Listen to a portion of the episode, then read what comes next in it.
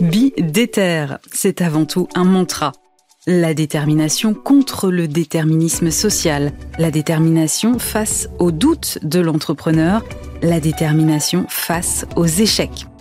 Bidéter, c'est aussi un cri de ralliement, celui de toute une génération d'entrepreneurs soudés, une communauté passée par les rangs des déterminés, une association qui œuvre pour l'entrepreneuriat dans les quartiers et les milieux ruraux, une communauté qui prouve qu'il n'y a pas qu'un seul chemin vers la réussite et que toutes les victoires sont possibles. Je m'appelle Aurélie Planex et je vous propose de partir à la rencontre de ces entrepreneurs. Bienvenue dans Bidéter, un podcast proposé par Bismart et les déterminés. Une rencontre qui va nous faire euh, voyager aujourd'hui puisque j'ai le plaisir de recevoir Cynthia Casparian. Bonjour Cynthia. Bonjour. Alors ton histoire à toi, elle commence au Liban, c'est ça? Oui, exactement. Je suis née au Liban euh, en 1985 et je suis arrivée bien plus tard euh, en France, 24 ans plus tard. Comment c'est de grandir au Liban? Quels souvenirs t'en as? Ah, c'est des souvenirs, euh, des souvenirs très riches et très contradictoires, disons. Euh, parce que je me souviens quand j'étais petite, il y a des souvenirs de, de guerre, donc mm. d'angoisse, mais en même temps des souvenirs en pleine nature, tout librement avec ma cousine, mon frère. Euh, euh après, il y a aussi des souvenirs d'odorat, beaucoup de souvenirs d'odeurs, de superbes odeurs, que je retrouve plus aujourd'hui d'ailleurs. Et ouais, comment ça s'est passé quand tu es arrivée en France à 24 ans? Ben, Au fait, c'était un peu naturellement, vu que j'ai suivi une école francophone. Donc, euh, un peu dans mon parcours, je me disais un jour, je vais faire un master en France, juste comme ça de passage. J'avais un peu cette vue de euh, d'aller découvrir un autre pays, une autre culture, euh, de voir autre chose. Et mon frère était venu quelques années avant moi, donc ça me donnait envie au fait de, de faire ce cap. Et euh, quand je suis venue, au fait, bon, je suis francophone. Euh, au Liban, on étudie aussi l'histoire de la France, donc c'est pas complètement des paysans, mais c'est quand même super nouveau, au fait. On doit euh, réétudier tous les codes sociaux, euh, aussi trouver sa place, garder, parce qu'on peut pas changer complètement. Donc euh, c'était, j'avoue que la première année, c'est comme on dit, c'était un changement radical, complètement. Et ensuite, c'est devenu ultra enrichissant parce que j'ai trouvé au fur et à mesure que je gardais la part que j'aimais bien de moi, de mon vécu au Liban. J'arrivais à m'en débarrasser de ce qui me plaisait moi et que du coup je commençais à intégrer au fait ce qui me plaisait de mon vécu en France. Et c'est comme ça au fur et à mesure que j'ai commencé à me construire cette biculturalité, bi-identité que j'intègre entièrement aujourd'hui. Parce que comme je dis, au fait, j'ai un tiers de ma vie en France, deux tiers au Liban. Donc euh, dans mon identité, il y a un peu tout ça au fait euh, qui, qui fait qui je suis aujourd'hui. Hum, quand tu as commencé tes études en France, euh, c'était pour te diriger dans une carrière plutôt audiovisuelle, c'est ça? Qu'est-ce qui te plaisait dans ce, dans ce milieu-là? Oui, exactement. Au fait, euh, disons vers mon adolescence, euh, déjà je voyais beaucoup de films, d'accord, mais je trouvais que mon seul moyen d'expression, c'était vraiment euh, les images et les sons. Et à travers des images et des sons, j'arrivais à exprimer ce qu'il y avait au plus profond de moi. Et c'est comme ça que je me suis dirigée vers des études d'audiovisuel au Liban.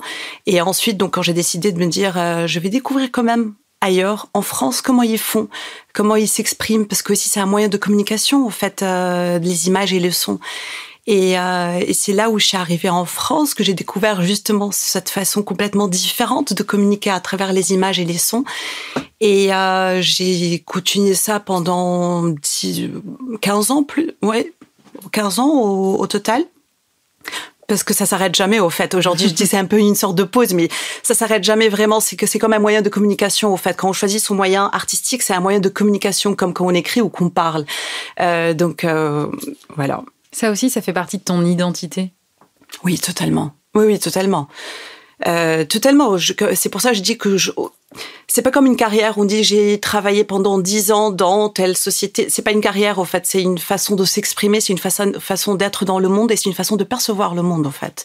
Donc euh, aujourd'hui, quand quand je suis ici, je sais qu'il y a des images qui me marquent, des sons qui me marquent, qui me restent, et peut-être qu'un jour je les mettrai sur papier et quand je ferai quelque chose, que, que j'écrirai la même histoire ou peut-être toute une autre histoire, mais avec ce qui m'a marqué aujourd'hui. Qu'est-ce que tu fais passer à travers euh, les films, les courts-métrages que tu as réalisés? Principalement une perception, une perception propre, euh, justement, qui est la mienne, mais que, qui se partage avec plein d'autres. Et euh, oui, ça serait difficile de le dire en mots, je pense. Euh, d'ailleurs, c'est pour ça, je pense que j'ai choisi les, les images. les images et les sons, exactement. C'était euh, déjà un peu proche de l'entrepreneuriat, non? D'avoir de, un peu une sorte de société audiovisuelle, parce que tu étais un peu à ton compte quand même. Totalement. Je me rendais pas compte du tout, au fait, euh, comme je voyais plein de gens autour de moi qui sont dans l'entrepreneuriat au Liban, parce que c'est par la force des choses, c'est assez fréquent. Et je me disais ah non non, pas du tout, c'est pas moi. J'étais persuadée que c'était pas moi, alors que je le faisais au quotidien, parce qu'au fait l'entrepreneuriat au final c'est quoi? C'est avoir une idée, de la porter de zéro jusqu'à sa création, jusqu'à son, euh, jusqu'à sa production et jusqu'à rencontrer les clients. Et c'est vrai que dans l'audiovisuel, c'est pas vraiment des clients, mais c'est au fait une idée. Donc une idée de zéro, comment on la concrétise, comment on la produit et comment on la présente aux autres. Donc euh, oui, totalement, totalement. C'est le même parcours au fait. Tu disais tout à l'heure, en ce moment, c'est un peu une pause. Cette pause, elle vient avec la naissance de ta fille, c'est ça? Tes priorités à ce moment-là, elles changent un peu? C'est c'est un mélange de la naissance de ma fille, de l'explosion à Beyrouth, parce qu'au fait, ma fille est née il y a six ans. Mm. Et euh, donc, c'était une idée. Au fait, quand ma fille est née, je lui ai naturellement parlé en arabe. Euh, après, c'est là que les questions commençaient à me se poser. Je me disais, ah, mais je suis en France, elle est française, mais je ne me sens pas lui parler autre que l'arabe. Ça fait partie de c'est ma langue maternelle. Mm. Euh, c'est pas pour rien qu'on utilise ce mot langue maternelle, au fait. Euh, donc, c'est la langue du cœur, comme je dis. Et c'est là où j'ai commencé à euh, essayer de trouver tous les euh, supports, que ce soit des livres, euh, des comptines, des jeux, pour pouvoir accompagner cette transmission pour ma fille. Et je me suis rendu compte qu'il n'y avait pas vraiment de jeux qu'il y avait beaucoup de livres, de plus en plus, de super livres. il y a pas mal de comptines, des vidéos, mais bon, je ne faisais pas vraiment regarder des vidéos. Et euh, c'est là que l'idée euh, m'est venue de me dire, ben pourquoi je le fais pas moi-même? Mais c'est vrai que ça a encore traîné un tout petit peu. Donc ça c'était il y a six ans. Mmh. Et euh, bon après il y a trois ans avec l'explosion de Beyrouth, j'avais du mal à reprendre ma caméra pour voilà. je pense que ça reviendra. Mais et c'est là où je me suis dit, au fait, tu avais cette idée, tu te lances. Et en me lançant, en faisant des recherches, donc j'ai fait des essais au fait pour ce jeu. J'ai fait avec de la pâte à modeler, j'ai fait mes propres euh, supports, des dessins. Et c'est là où je me suis rendu compte que, au fait, avec cette explosion, une part de mon histoire est morte, mais ça, il y avait une autre création avec. Et que, en faisant ce jeu, j'essayais de transmettre encore plus mon amour à ma culture, qui est l'arabe, euh, principalement. Alors aujourd'hui, ta société, c'est Ikayat, c'est euh, donc des jeux éducatifs pour apprendre euh, aux enfants la langue arabe, c'est ça? Comment est-ce que euh, tu façonnes ces jeux? Comment tu les crées? Comme je disais tout à l'heure, c'est avec des essais et surtout avec ma fille. Donc c'est la première testeuse. Oui, exactement. Et elle est à domicile. Exactement. et, moi, je l'observe au fait et je discute énormément avec elle. Elle sait très bien que je fais hikayat et dans quel but. Et du coup, je discute avec elle, je vois ce qui lui manque. Donc, euh, je vois quand elle bloque, par exemple, sur cette transmission, quand elle refuse de continuer à parler l'arabe, pourquoi, qu'est-ce qui fait qu'elle a envie de reparler cette langue. Et justement, là, je me suis rendu compte que c'est vrai que je lui parlais l'arabe au quotidien et qu'elle ne qu'elle parlait principalement l'arabe jusqu'à ses trois ans.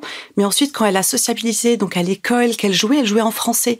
Donc finalement, c'est le français qui a complètement pris le dessus. Et là, je me suis rendu compte qu'au fait, elle avait besoin de rêver, de s'amuser et de rire en arabe et pas juste d'échanger sur le quotidien, euh, des choses communes. Et c'est là où je me suis dit, au fait, il faut que je crée un jeu qui soit pas simplement de l'apprentissage, mais qui soit un moment où elle peut vraiment rêver, transmettre ses, émotions, ses, inquiétudes.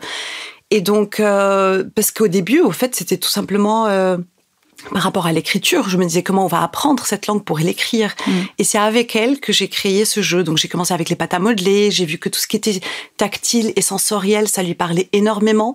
Et donc elle l'utilisait pour plusieurs déclinaisons. Et c'est de là que m'est venue l'idée qu'au fait, je ferais principalement des jeux à multi-usage et jamais un jeu qu'on utilisera une fois. Parce qu'elle avait, par exemple, les, euh, les puzzles pour mm. les lettres latines, mais au fait, elle utilisait une fois et ça s'arrêtait là, ça l'intéressait plus. Parce que, bon, elle utilise à ce passage-là où elle découvre la forme de la lettre, mais c'est tout. Une fois que c'est appris. Euh, Exactement, ça n'a plus de sens. Et c'est là où je me suis dit, au fait, il faudra peut-être que je trouve un moyen que ce jeu l'accompagne à différentes étapes, que ce soit de la toute découverte jusqu'à l'acquisition. Et aujourd'hui, tu en es où du développement de ce projet? Je viens tout juste lancer. Là, j'arrive euh, au studio et je suis en train de lancer mon, euh, mon jeu. La fabrication? Non, le, la vente. La, fabrication. Non, la, fabrication, ouais, elle a été faite. Ça a été l'étape la, plus longue, au fait. C'est l'étape qui a pris environ un an et demi. Euh, depuis que j'ai le dessin, mais jusqu'à la sortie, ça a pris un an et demi. Et aujourd'hui, euh, vous pouvez entrer sur le site et commander le jeu. Et je serai sur quelques marchés et pop-up stores euh, pour cela. Qu'est-ce qui a été le plus dur? C'était de trouver euh, l'idée, le bon jeu adéquat ou finalement de trouver le fabricant qui allait mettre euh, en pièces ce jeu? Oui, curieusement, c'était c'était ça. Je m'attendais pas du tout au début. Au fait, comme moi, je viens euh, d'un background créatif, donc je, je me disais, ok, c'est l'étape de création. Et une fois que c'est créé, on passe à autre chose. Au fait, la fabrication se passe un peu naturellement, mais au fait, pas du tout.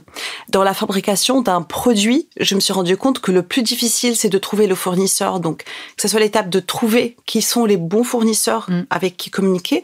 Ensuite, de trouver les bons fournisseurs qui vont comprendre et faire le bon résultat. Ensuite, de trouver le bon prix. Aussi, de trouver euh, le fabricant qui va aussi suivre les valeurs que, que j'ai. Donc, euh, c'est une étape qui a pris un an et demi. Et aujourd'hui, tu es, contente de ton produit? Ah oui, sinon je l'aurais pas sorti. c'est vrai, ça aurait fait machine arrière. Ah oui, euh, non, j'aurais. Au fait, j'ai déjà eu des prototypes, j'ai déjà communiqué avec des fabricants. Ça devait être à la vente il y a justement un an parce que j'avais juste envie de le lancer, mais c'était pas à la hauteur de ce que je voulais, donc j'ai tout reporté. Donc euh, oui, non, je, je l'aurais pas sorti si j'étais pas satisfaite à 100%. C'est quoi ta vision de la détermination, ta définition?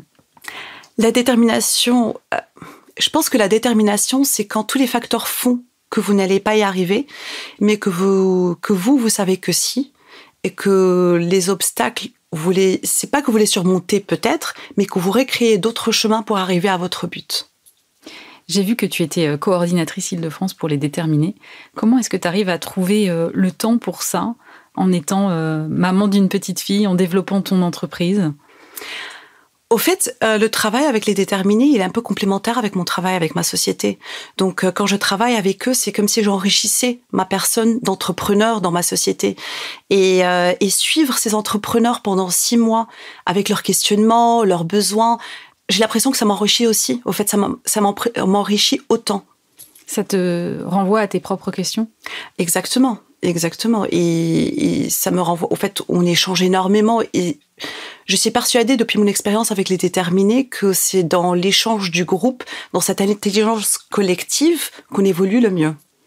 Euh, qu'est-ce que tu souhaites que ta fille elle retienne de cette expérience euh, entrepreneuriale quand elle sera grande? J'aimerais qu'elle retienne surtout que rien n'est impossible, qu'on peut toujours se recréer et toujours aller vers de nouveaux chemins tant que nous-mêmes on l'a décidé. Est-ce que tu penses que l'entrepreneuriat, c'est une façon de répondre à une problématique à laquelle finalement euh, on n'a pas de réponse et que c'est finalement quelque chose de très personnel? C'est-à-dire c'est souvent quand on a un problème personnel, comme c'est ton cas, euh, et qu'on décide, euh, bon gré, mal gré finalement, de se lancer dans l'entrepreneuriat. En tout cas, ça a été mon vécu. Exactement. Vous avez très bien décrit mon vécu. C'est que euh, justement, comme je viens de la création, je pense que j'ai toujours euh, eu cette approche, cette perception dans le monde. C'est que il y a quelque chose qui te manque ou tu veux communiquer quelque chose, tu le crées toi-même et tu le partages.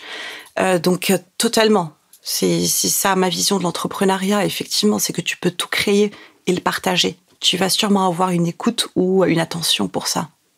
Toi qui rencontres beaucoup d'entrepreneurs, quel message est-ce que tu souhaites faire passer à ceux qui nous écoutent?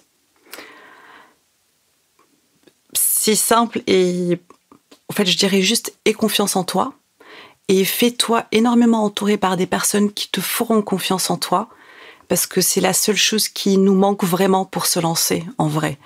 Et euh, on a besoin de la reconnaissance et de l'approbation de personne autre que soi. Parce que si nous, on se le donne pas, personne ne nous l'offrira. Merci beaucoup Cynthia Casparian d'avoir été l'invitée de Bidéter. Bidéter, un podcast à retrouver sur euh, toutes vos plateformes d'écoute et sur bismart.fr. Si ça vous a plu, eh bien foncez vous abonner, likez, partagez. On se retrouve bien sûr la semaine prochaine pour un nouvel épisode. Et d'ici là, vous aussi, soyez déter.